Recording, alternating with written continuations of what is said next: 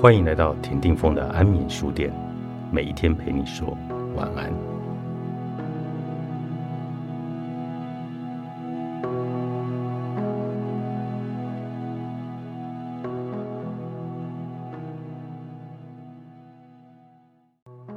浏览厄运和滑厄运，都是指的是对毫无止境的负面新闻成瘾的一种行为。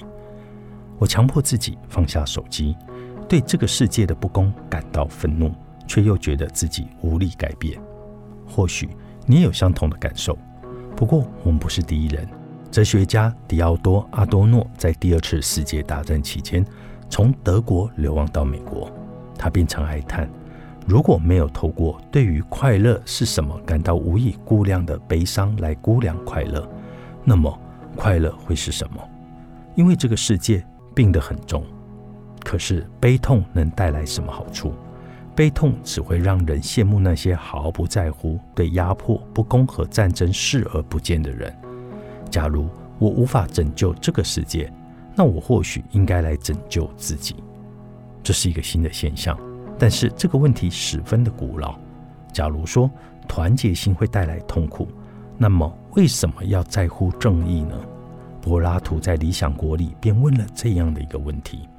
他在这此书的第二卷的开头写下所有思想实验的先祖，《理想国》收录了苏格拉底和许多质疑正义价值的人之间的对话。而在现实生活中，身为柏拉图之兄的格劳孔正是其中一人。他讲了一个故事，说到有一位牧羊人在地震正开的一道深渊里，撞见一个巨人的尸体，巨人的手上戴了一枚金戒指。把戒指戴上去的人就能隐形。格劳孔说，他发现这件事之后，马上安排自己成为被派去觐见国王的使者之一。抵达后，他诱惑国王的妻子，在他的帮助下攻击国王，杀了他，并夺走王国。你可能会认为说比做还简单，可是，在格劳孔看来，我们每一个人都会这么做的。似乎没有人会如此廉政，在不用受罚的情况下，仍走在正义的道路上，或不碰他人财产，而非拿走自己想要的一切，进到别人家中跟任何人行鱼水之欢，到监狱中杀死或释放任何人，或是做出其他会让他在人类之中变得像神一样的任何事情。他的行为跟一个不义之人的行为不会有什么不一样的。两者都会走上相同的道路，也就是说，我们在乎正义或假装在乎正义，只是因为我们害怕被抓包。说的好听一点，这是一个非常薄弱的心理推测。唯一的支持就是格劳孔自己的愤世嫉俗。在现实生活中，不同的人会以不同的方式运用这个把自己变隐形的力量。问对方他会怎么做？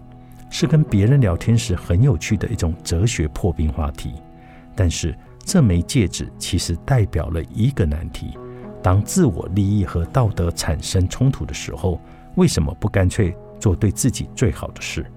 假如犯罪一辈子可以让自己受益，那么就算在道德上犯了错又如何？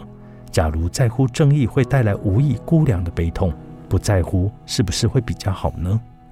当我们在思索自己或他人在人生中所遭遇的不公平时，弄清这一切的第一步，便是要明白这些问题本身其实就很不清楚。哲学家路德，他认为所有的哲学问题都是一样的。他写道：“哲学是一场仗，要对抗使用语言混淆我们智力的魔法。一开始往往是先显现出缺点。”施展魔法的决定性动作已完成，而那正是我们以为十分无害的动作。在这个例子中，哲学施展的魔法就是把道德和自我的利益看作对立的两件事，却没有解释自我利益的意义。如果自我利益的意思是快乐的情绪和感受、快乐的心理状态，那么没错，关心他人的权利和需求。或许会跟自我利益有所冲突，在乎的人可能因为这个世界的状态而感到难过，不义的人可能会很快乐。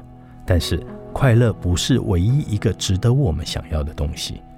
在这本书，我们一开始就说，假设有一个人叫做玛雅，他被接上一个人工模拟器，完全没有意识到他遇见的每一个人，他所做和所知的大部分事情都是假的。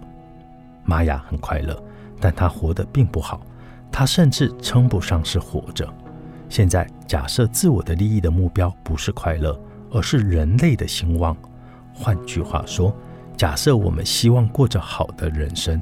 可是活得好，就是按照我们应该活着的方式活着，感受着有理由去感受的东西，做着有理由去做的事情。如果我们有理由在乎他人的权利和需求，那我们不关心他人，就不可能活得好。所以，自我利益和道德是相辅相成的。这并不表示在乎他人的权利和需求真的是一个好理由。又或者，他人有权利让我们陷入不利的处境。假如有那样的理由，且他人也有那样的权利，道德就是活得好的要素之一。假如没有那样的理由，或者他人也没有那样的权利，那么道德就是一场骗局。无论如何，问题不在于道德和自我利益彼此的分离时该怎么办，而是我们对这个世界的不公，我们应该做出一个什么样的反应。在一个压迫、不公和战争持续存在的时代，活得好的意识是什么？为了回答这个问题，我们都应该要来一起检视。把坏日子过好。作者基伦·塞提亚，商周出版。